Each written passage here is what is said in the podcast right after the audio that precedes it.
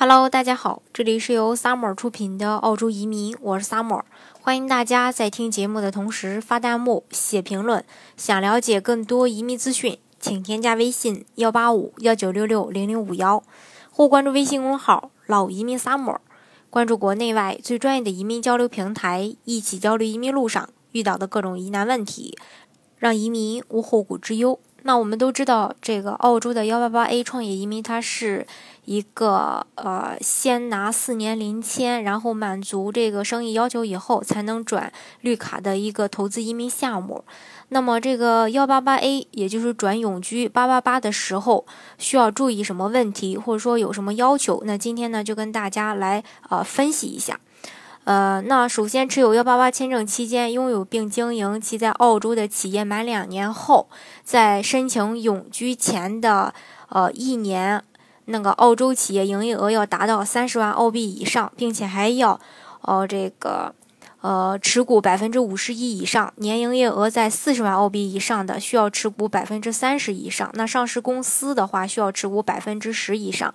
另外，在创业两年期间，主要主申请人累计住满，啊，要在澳洲呢累计住满一年。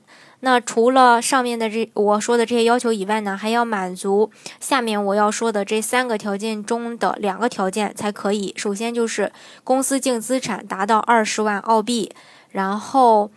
家庭净资产达到六十万澳币，当然含公司净资产的二十万澳币，然后雇佣两名当地的全职员工。呃，这里要注意一下，幺八八 A 签证的四年内，如果前两年啊创业完成，呃，在呃就说你创业完成，呃以后呢去申请这个八八八失败的话，还可以申请延期呃延期一次。呃，继续呢，在后面的两年里完成创业，再次去申请八八八，只要在有效期内都是可以的。当然，这个移民呢，它也是会存在一些风险的，并不是所有的案子都会被顺利通过的，有的时候你可能会被拒。当然，呃，在大家前期了解的过程当中，呃。就是说，呃，什么情况下会被被拒？我觉得也是小伙伴们提前要去做功课的。那么今天呢，也跟大家来分享一下。首先，被拒的原因有很多呀。首先就是这个移民间，那在申请这个八八签证的前两年，至少要住满一年。那很多申请人因为没有满足居住要求而被拒。而这个问题唯一的解决办法就是转八八八签证的时候，主申请人配偶来澳大利亚，并且在澳洲做生意。那这样孩子可以。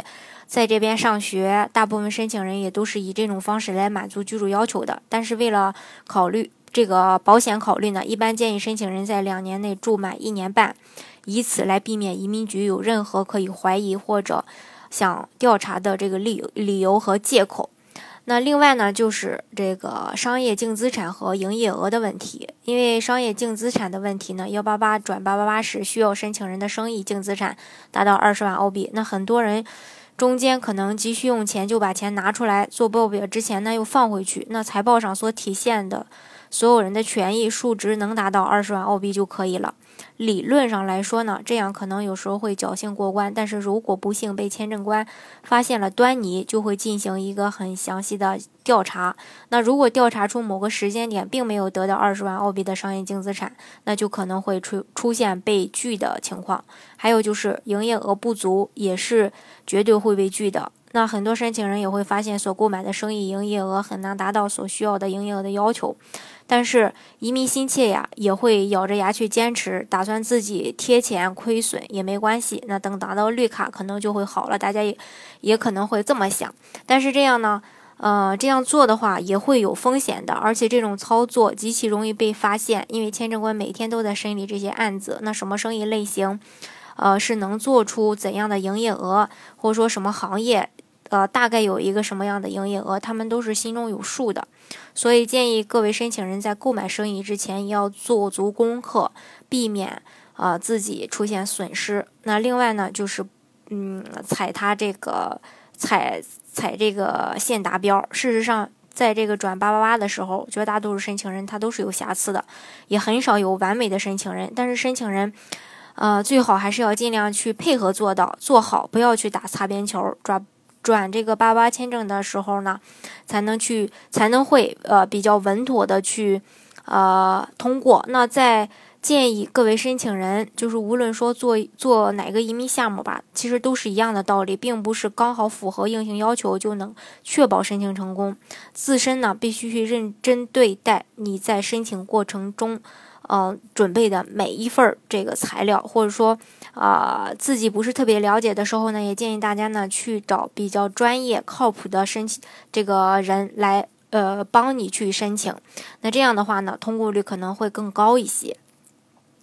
好，今天的节目呢，就给大家分享到这里。如果大家想具体的了解澳洲的移民项目的话，欢迎大家添加我的微信幺八五幺九六六零零五幺，或关注微信公众号“老移民 summer”，关注国内外最专业的移民交流平台，一起交流移民路上遇到的各种疑难问题，让移民无后顾之忧。